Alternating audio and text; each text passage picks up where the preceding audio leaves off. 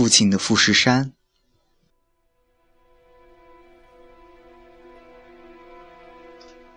最近不知父亲着了什么魔，天天给我送吃的，有时是一把腌豆角，有时是刚从菜市场买来的新鲜猪肉，有时是别人送给他他舍不得吃的腌萝卜。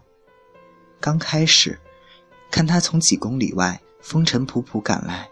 颤巍巍地下了电动车，把东西递到我手中，心里很感动。可时间一长，我就有些不耐烦了，因为他的到来总是打乱我的思路，让我刚刚得来的灵感消失得无影无踪。终于，前几天，父亲跟老人团去了南方旅游，我觉得一下子解脱了，可很快就发现心里空落落的。于是我抽了个时间帮他整理房间，无意间在一叠衣物里发现了一个日记本，在好奇心的驱使下，我打开了它。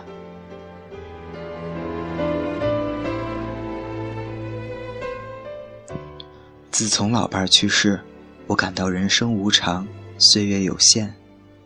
小女儿怕我寂寞，给我抱来一大摞子书。最近看了一篇名叫。一期一会的文章，是个叫大金秀一的日本人写的。文章说的蛮有道理的。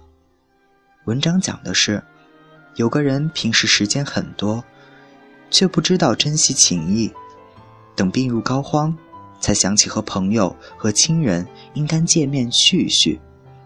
而当他们从世界各地的飞来看他，他已经意识混乱，既认不清人，也说不出话。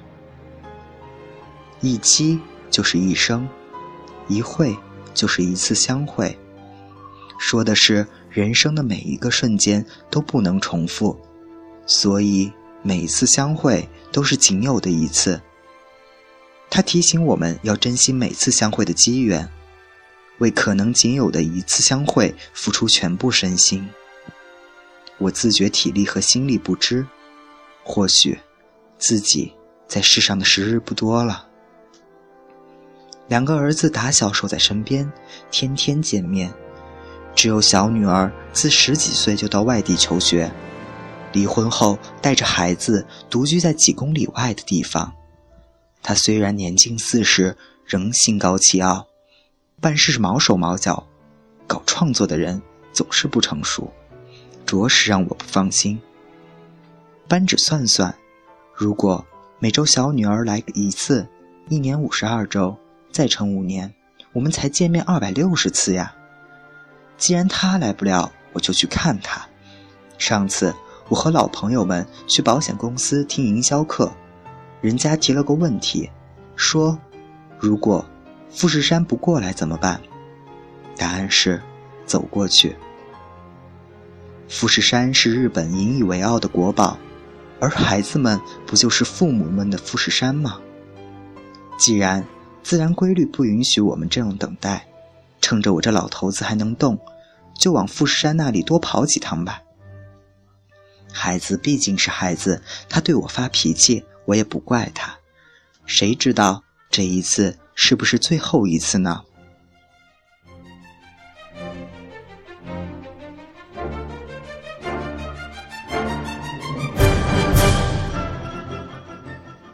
看到这里。我的泪珠滚滚而下。作为儿女的我们，是不是应该主动迈开双腿，张开双臂，去迎迎白发苍苍却依然努力奔向我们的年迈父母呢？